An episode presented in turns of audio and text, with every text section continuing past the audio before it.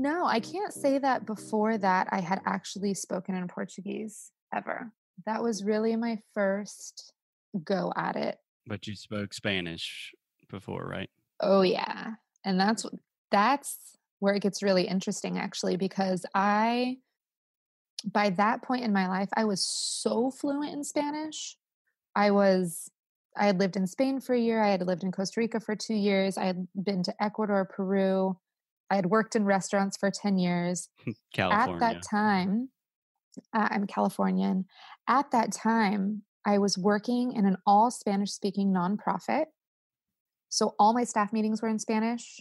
And I believe I was dating only people who spoke Spanish. mm-hmm. Like what I, you know, exclusively date exclusively. Do you speak Spanish? No. Okay, forget it.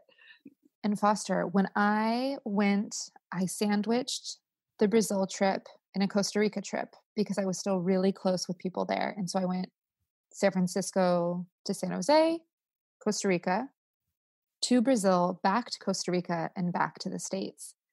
And Costa Rica, my Spanish is fine. I'm my Costa Rican Christina self, talking to everybody. Mm, right, right. Pura vida. Yeah. Super pura vida. I come back after being in Brazil for two months, and it was my Spanish was impacted negatively. Yeah. I had the same same thing. Yeah, for sure. And these community members that I was like, and these families and all these friends that I had, they were like, "What happened to you?" This, like, because yeah. I was speaking Spanish, but it was all with this now like different intonation and this different stress. And they were like, "Dude, I don't know what's going on, but you were gone for a second, and suddenly your Spanish is bad. I was like, oh shit. Yeah. So um all my friends in Spain, I remember I, I, spent my first six months in Brazil. And when I was catching up with my Spanish friends, I think they literally thought I had a stroke or something because yeah. I was just not speaking their language or any intelligible intelligible language at the time. I was shocked. Yeah, I was weird. as shocked as they were, if not more, because again, like if I can explain to you how fluent in Spanish I was, you know, I I would have never in my life thought that I would be at a place, I don't know, five years later now or something, where I wouldn't be able to firmly hold my own in a Spanish conversation. If I have a Cuban in front of me and I have a Brazilian in front of me, I would have thought it would have been way easier to just go back and forth. Yeah. Do you still struggle with that today? Yeah. I don't speak Spanish ever. Yeah. I'm pretty much don't. the same way. Um, yeah, this is difficult because a lot of students ask questions about this, like if I learn English, will I lose my German or something like that? Spanish and Portuguese, obviously, very closely related. So Alexia and I went. We traveled all through South America last year to yeah. Argentina, Uruguay, and Chile. Awesome. And for the first like four or five days, I was just speaking Portuguese to yeah. everyone. But then once I got into it, it started coming back really quick. Yeah. Definitely with like some problems. It wasn't back to my normal level when I was living in Spain. But the interesting thing was my Portuguese never changed at all. So my Portuguese is constant, and now my Spanish fluctuates. It's very strange. I'm sure it's still in there somewhere.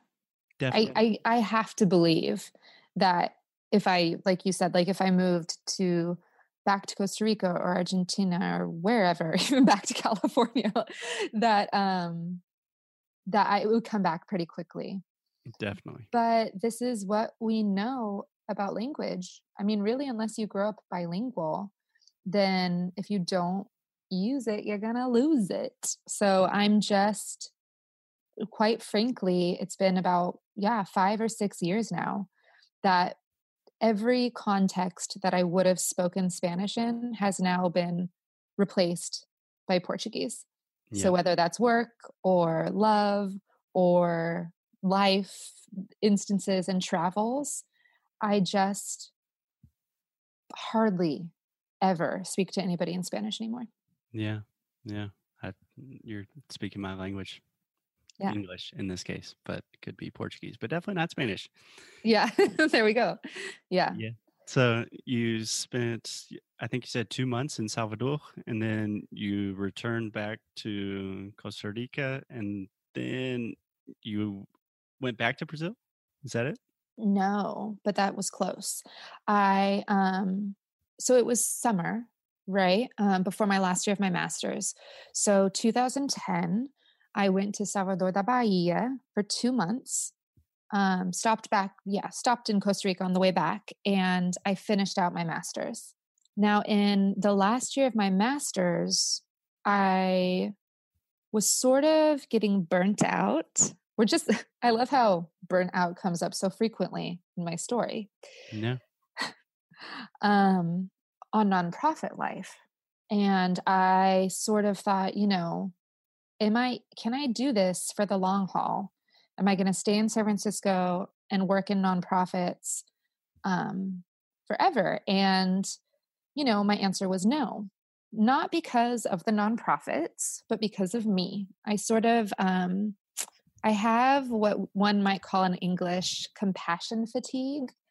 So I get this real is thing. it's a it's a real thing. It's an actual term from social workers. Like this is from the social the field of social work. And I know it sounds like the most like first world problem, but it's a real real thing. Yeah. Yeah, and I was so happy to know that it was a real thing because I was really um I was really suffering from it and I get really involved in um, people's lives. And that's for better and that's for worse. And I really, really care again, for better or for worse. So the nonprofits I was working at were not light. I mean, I was working at mostly domestic abuse shelters with, wow. um, again, Latina immigrants and refugees. Um, and I was developing materials and curriculum for the California Diabetes Project where health and English literacy intersected.